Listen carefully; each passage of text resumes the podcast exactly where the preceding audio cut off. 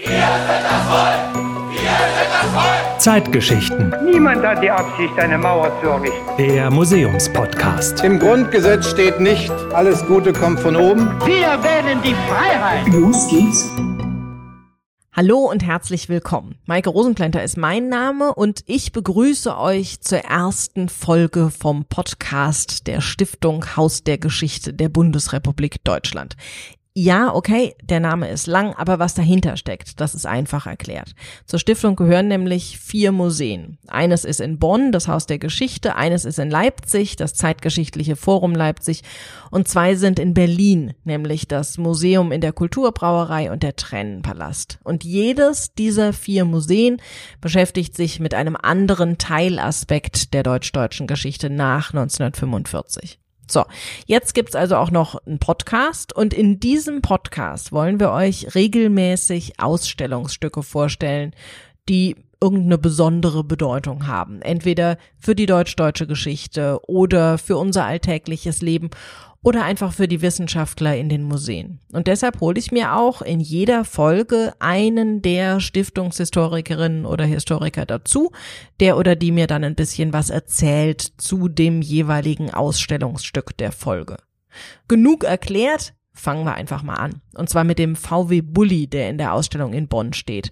Der ist im Museum geparkt, hm, so in etwa zwischen dem Mondgestein und der Grenzstation zur DDR. Zeitlich gesehen sind wir da in den 1960er, 70er Jahren und dementsprechend ist der Bus auch richtig bunt angemalt mit so einer lachsfarbenen, naja, altrosanen Grundierung und darauf sind ganz viele Blumen und Sterne gemalt. Vorne ist über die komplette Front ein Regenbogen und hinten auf der Rückseite ist eine große Sonne gemalt. Innen ist er auch besonders, nämlich mit einem abgehängten, total bunten Stoffhimmel und an der Seite sind Holzverkleidungen angebracht und an den Fenstern künstliche Hanfpflanzen als Gardinen. Und die Rückbank, die fehlt auch und stattdessen ist da eine Liegefläche aus Holz. Und die wurde tatsächlich auch genutzt. Wie? Das kann uns Julia Schuppe erzählen. Sie ist wissenschaftliche Mitarbeiterin bei der Stiftung Haus der Geschichte. Hallo, Frau Schuppe.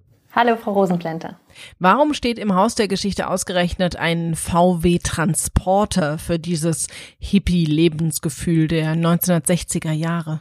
Ja, die 1960er Jahre sind ja ein ganz spezielles Jahrzehnt, voller Umbrüche, voller Neuerungen im sozialen, aber auch im kulturellen Bereich, die auch noch bis in die 1970er Jahre hineinreichen.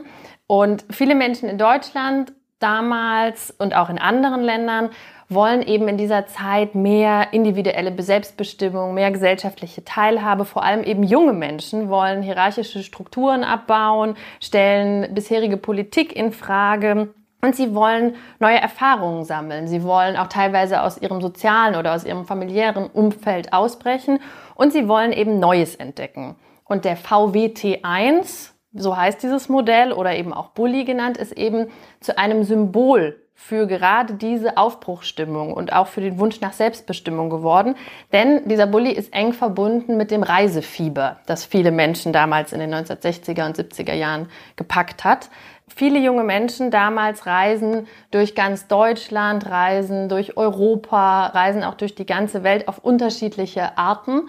Manche mit dem Rucksack per Anhalter, andere mit einem Interrail-Pass, also mit dem Zug. Und viele zieht es eben auch in die Ferne. Und da zum Beispiel auf die sogenannten Hippie Trails von Istanbul nach Nepal oder nach Indien. Und genau für solche Reisen war der VW Bulli ideal. Warum war der dafür ideal? Hat es auch irgendwie technische Gründe? Mm, in der Produktion war er noch nicht dafür perfekt ausgelegt, aber so wie wir das auch im Haus der Geschichte sehen können, kann er eben zur rollenden Unterkunft umgebaut werden. Er ist sehr geräumig, sodass eben mehrere Personen auch darin schlafen können. Das sehen wir ja heute auch wieder. Diesen Trend gibt es ja wieder, dass Menschen solche oder ähnliche Autos kaufen, umbauen und damit dann eben auf Reisen gehen. Dieser Bulli, der jetzt hier im Haus der Geschichte steht, wo ist der in seinem früheren Leben überall gewesen? Dieser Bulli ist 1966 gebaut worden und dann in die USA exportiert worden. Wir wissen leider nicht, wer ihn dort gefahren hat und wir wissen auch nicht so ganz genau, welche Strecken er dort in den USA oder vielleicht auch außerhalb der Vereinigten Staaten zurückgelegt hat. Aber wir wissen, dass er in Kalifornien war, der Geburtsstätte der Flower Power, der Hippie-Bewegung. Und wir wissen, dass er 1975 so schön bunt angemalt wurde, wie wir ihn heute auch noch sehen können. Er ist dann 2008 zurückgekehrt nach Europa und kurz danach konnten wir den Bulli schon für unsere Sammlung und eben auch für die Ausstellung hier im Haus gewinnen. Und seitdem ist er tatsächlich ein sehr beliebtes Objekt in unserer Ausstellung, das viele Besucher anzieht und fasziniert. Die Gardinen, die der bei uns hat, das sind künstliche Hanfpflanzen, weil Drogen in der Zeit für viele eine große Rolle gespielt haben? Ja, genau. Also die Gardinen sind natürlich aus künstlichen Handpflanzen bei uns, das ist ganz wichtig. Und ja, Drogenkonsum spielt in dieser Zeit eine Rolle, aber nicht nur Drogen, sondern grundsätzlich unangepasstes Verhalten, Lebensgenuss, auch Kleidung und Frisuren sind alles Zeichen eines Wertewandels und eines Aufbrechens von Rollenerwartungen. Also zum Beispiel Männer tragen in dieser Zeit lange Haare und Vollbärte, Frauen tragen Hosen und generell wurde die Kleidung vieler Menschen in dieser Zeit, vieler junger Menschen vor allem, lässiger. Kleidungsstücke wurden geflickt, wurden selbst gemacht, wurden umgenäht, wurden gefärbt. Also dieser typische Hippie-Look, den wir heute auch noch kennen, der entstand eben in dieser Zeit. Und für viele junge Menschen sind es eben diese äußeren Zeichen, die auch mit einer Art Aufbegehren zu tun haben. Das heißt, die Jugend hat revoltiert gegen die Elterngeneration. Ja, das kann man so sagen. Die 1960er Jahre sind auch ganz stark mit einem Generationenkonflikt verbunden solche Werte wie Ordnung und Fleiß und Zuverlässigkeit, die für die Elterngeneration, die ältere Generation wichtig sind, werden von vielen jungen Menschen in dieser Zeit eher als spießig und als eng empfunden. Und viele junge Menschen wollen nun anders leben als ihre Eltern. Sie wollen sich selbst, sie wollen ihre Umwelt, sie wollen eben auch andere Länder entdecken und deshalb reisen sie. Und damit wären wir wieder bei unserem Bulli. Und wie kam es dann, dass dieser Generationenkonflikt ausgerechnet zu dieser Zeit war? Die Bundesrepublik lässt in dieser Zeit langsam die Nachkriegszeit hinter sich. Und der wirtschaftliche Aufschwung, den es schon seit den 1950er Jahren gab, ermöglichte vielen Bürgern in der Bundesrepublik ganz neue Handlungsspielräume. Also mit einem zunehmenden Massenwohlstand veränderten sich auch Werte und Lebensweisen. Zum Beispiel Frauen emanzipierten sich immer mehr. Mit der Antibabypille kam es auch zu einer sexuellen Revolution. Auch Mode wurde freizügiger. Werbung und Zeitschriften haben immer mehr nackte Haut gezeigt. Gleichzeitig verlieren zum Beispiel Kirchen in dieser Zeit an Einfluss. Und eine ganz wichtige Rolle hat eben auch das Fernsehen gespielt, das immer verbreiteter wurde und das eben den Menschen vor den Bildschirmen Einblicke in Lebenswelten verschafft hat, ins Ausland, auch in fremde Kulturen, die sie vorher so nicht kannten oder so nicht sehen konnten.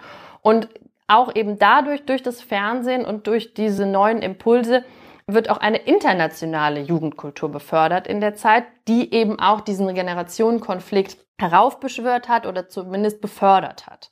Und die antibürgerliche Haltung, die viele Jugendliche damals an sich hatten. Ich habe es ja schon beschrieben, die langen Haare, die lässige Kleidung und eben diese Lebensmodelle von Hippies, von Aussteigern, von Künstlern, von Kommunenmitgliedern, die waren natürlich auch vielen der Elterngeneration ein Dorn im Auge.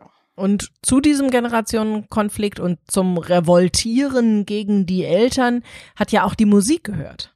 Genau. Das Thema Musik ist ganz, ganz eng verbunden in den 1960er Jahren mit dieser Entwicklung. Und vor allem eben die jungen Menschen beschäftigen sich mit Ideen, mit kulturellen Impulsen auch aus anderen Ländern, vor allem aus Großbritannien und den USA. Und das Fernsehen und das Radio machen das eben immer mehr möglich in dieser Zeit. Und eine besondere Entwicklung war zum Beispiel, dass Musiksendungen, die sich an junge Leute gerichtet haben, zunehmend internationale Bands präsentiert haben, die für uns heute absolut selbstverständlich auf Englisch gesungen haben. Und da war zum Beispiel der berühmte Beat Club, der von Radio Bremen ab 1965 ausgestrahlt wurde, eben ein Vorreiter. Den kannte jeder und den hat damals diese Jugendbewegung eben, eben geschaut. Und so hat die Musik eben auch in den 1960er Jahren Identität gestiftet und auch Menschen über nationale Grenzen miteinander verbunden. Und auch das, was wir an dieser Zeit schätzen, wie wir an diese Zeit zurückdenken, ist immer ganz stark mit Musik verbunden. Uns fällt zum Beispiel sofort dieses legendäre Woodstock Festival in den USA ein, wenn wir an die 60er Jahre denken, bei dem solche Größen wie Janis Joplin, The Who, Jimi Hendrix aufgetreten sind. Und das ist natürlich für uns auch immer noch eine spannende Erinnerung an die 60er Jahre.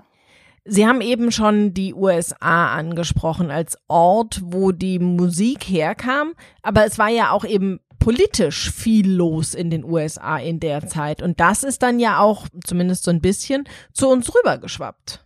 Genau, die USA befanden sich damals im sogenannten Vietnamkrieg, der eben von der eigenen Bevölkerung sehr kritisch gesehen wurde oder zunehmend von vielen Bevölkerungsteilen kritisch gesehen wurde, sodass da eben eine Friedensbewegung entstanden ist, also eine Opposition gegen den Vietnamkrieg, die eben auch eng verbunden war mit der ganzen Flower Power Bewegung, über die wir schon gesprochen haben.